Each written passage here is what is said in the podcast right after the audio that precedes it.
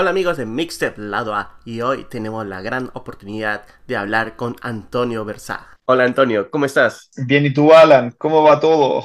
Muy bien, acá. saludarte. Hemos tenido unas conversaciones por, el, por los mensajes y recién se ha podido concretar. Y, cuéntanos, cuéntanos sobre este nuevo single, Déjame acercarme. Me ha, parecido muy bonito, y, pero con la música y a la vez un poco triste por la situación que está viviendo el, el narrador, eh, bueno, el, el, personaje que está ahí cantando. Bueno, lamentable, casi toda mi música en verdad tiene temáticas un poco tristes, de desamor. Es triste pero esperanzador. De hecho, por eso lo hicimos en esa clave como, yo diría que un poco de ritmo medio de reggaetón incluso alcanza a tener, pero con, con elementos más latinos entonces que pasa bastante disfrazado. Nada, a ver, es un single que marca mi, yo me vine de Chile a, México a desarrollar mi carrera musical y es un poco el que marca como el, eh, ese, ese antecedente. O sea, es una canción que hice acá de una manera súper, porque yo me vine a,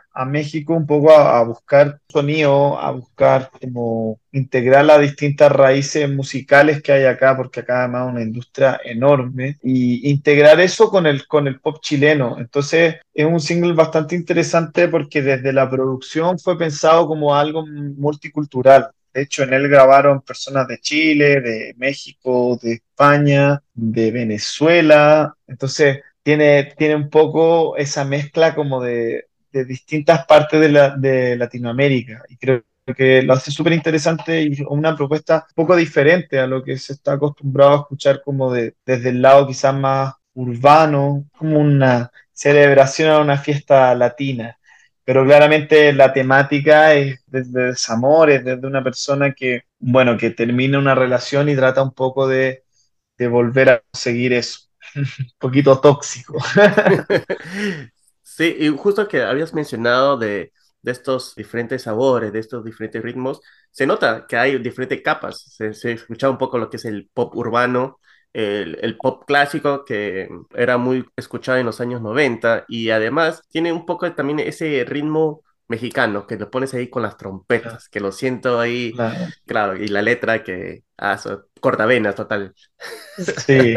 Sí, claro, es ocupar ingredientes. Yo lo que me di cuenta es que obviamente hay que evitar la apropiación cultural. Yo no soy mexicano, vine acá en afán de aprender un poco y siempre me ha gustado la trompeta. Creo que es un elemento que acá se desarrolla mucho y el resto de Latinoamérica no lo he visto tanto. Siento que Perú también tiene bastantes elementos. Pero claro, le te tira el tiro a ese, a ese aire, un poco como más eh, mexicano, más sufrido, medio de charro, pero en una, en una versión distinta creo que lo hace súper interesante. Me, gustó mucho el resultado de esa canción, me gusta harto esa canción. Uno no siempre le gusta todo lo que hace, pero creo que esa canción quedó, quedó bella. Sí, y te inspiras a escribir estas canciones, la que la mayoría son de, de desamor. Eh, eh, entras a un personaje o te acuerdas de situaciones que has vivido anteriormente o has escuchado de otras personas? ¿Cómo empieza este proceso? Yo trato de ser realista hasta cierto punto, o sea, que la, el impulso inicial sea de una situación real, pero obviamente que uno ficciona casi todo. Al final, y, además de arte, un poco entretenimiento, entonces hay que exagerar ciertas cosas y, y creo que eso hace entretenido, o sea, aparte de una situación real, pero irla disfrazando un poco con, con distintos elementos, distintas exageraciones de, ciertas cosas, eh, hacerlo más, más sufrido, como bueno, como son acá en México, acá en México son súper sufridos, o sea, son intensos para vivir todas las emociones. No sé cómo se hará allá en Lima. Entonces trae todo lo, la drama, el, drama en la canción. sí.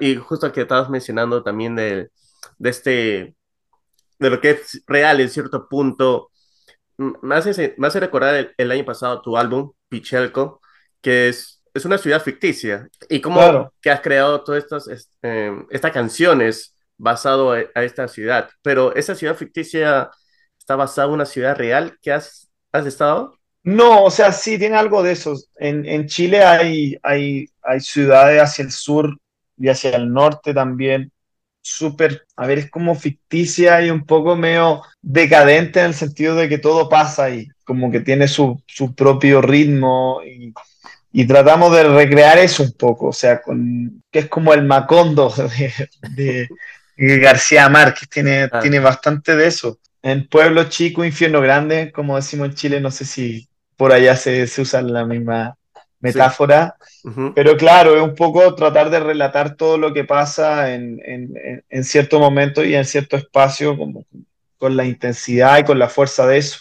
Y eso es desde el sonido hasta las letras, porque el sonido también de alguna manera eh, mezcla elementos nuevos como del pop, sintetizadores, algunas bases media electrónicas, pero con este sonido más antiguo, más vintage, medio ángeles negros, no sé, los panchos, por ahí va, la cosa también. Entonces es, jugar un poco con eso y es jugar también con la idea de, no sé, yo me considero aún relativamente joven, entre comillas, 27 años, pero es raro una persona de esa edad como cantando al romance, porque ahora lo que se usa es un poco cantar directamente a lo más vulgar y a lo más explícito.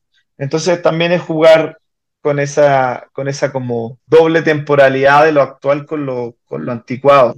y que, también como que se ha perdido esa parte, porque como, claro, usualmente ahora últimamente se escucha canciones así bien explícitas y uno se olvida de... Hay otra persona que está viviendo la, otra fase de una relación, que es el, el, desamor o el que piensa de una otra persona, que estás enamorado. Y no hay canciones que tal vez una persona se puede identificar. Bueno, no me identifico, pero justo una canción que me ha gustado bastante y lo había escuchado el año pasado era Sin Timón y Vela.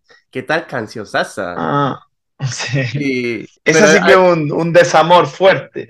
Sí, sí, este, justo ya iba a agarrar una cerveza y a ponerme a tomar cuando escuchaba la canción. ¿Este también viene de esa parte del dramatismo mexicano? Sí, o sea, de hecho se ha dado naturalmente eso. Acá en México me han dicho mucho que mi música es como música de borracho. Entonces creo que lo han entendido bastante bien, eso me gusta.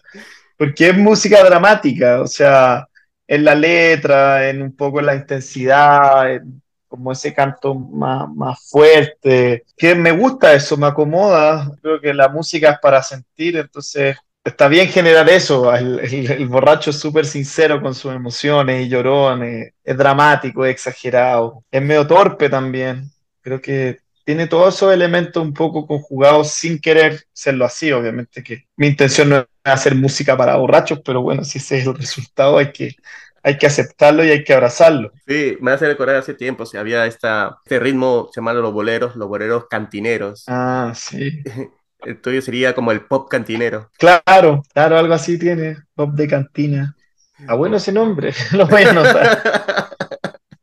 Está buenísimo. lo que va a venir contigo, Antonio, este, ¿viene otro single o te estás esperando a que salga un álbum? No, estamos eh, organizando, a ver, una, una, gira aquí por el Estado de México en primera instancia, que eso va a ser pronto, va a ser a principios de, a principios de junio, va a durar junio.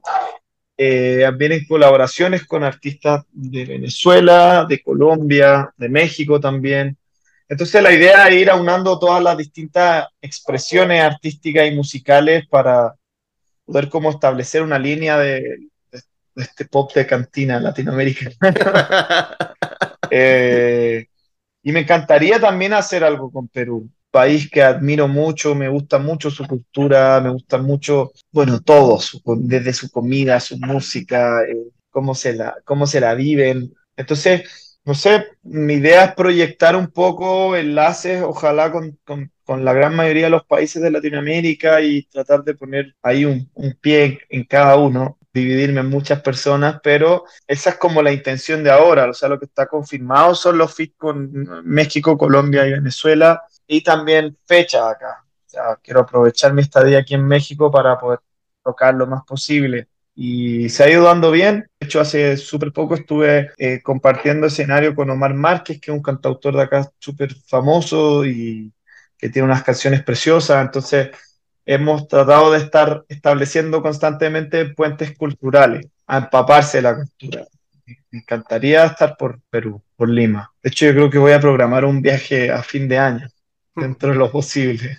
Sería buenísimo. ¿Y, y tú sientes que ahora con tus canciones, con, con el álbum que habías lanzado anteriormente, ¿ya has encontrado tu esencia o lo sigues buscando, tu esencia musical? Yo creo que algo se ha encontrado, pero no, la idea a mí de la música es estar siempre escuchando nuevas cosas, participando en nuevas cosas, como que creo que si no se vuelve un poco aburrido, o sea, hacer, hacer lo mismo y ser rígido con eso. Obviamente que hay que mantener un estilo y, y una directriz porque también esto es, es, un negocio, pero creo que, claro, mi esencia va por, por lo latinoamericano, sin lugar a dudas. O sea, encontrar ahí qué cosas van funcionando, qué cosas me acomodan más y tratar de ir compartiendo con artistas de distintas partes de Latinoamérica, porque creo que cada uno, si bien hay un similar que es el lenguaje, yo creo que el lenguaje aúna mucho, o sea, a mí me llama la atención que ahora podamos estar hablando nosotros dos, siendo que somos de distintos países, distintas culturas, pero sí hay elementos similares se van sobre todo por el lenguaje,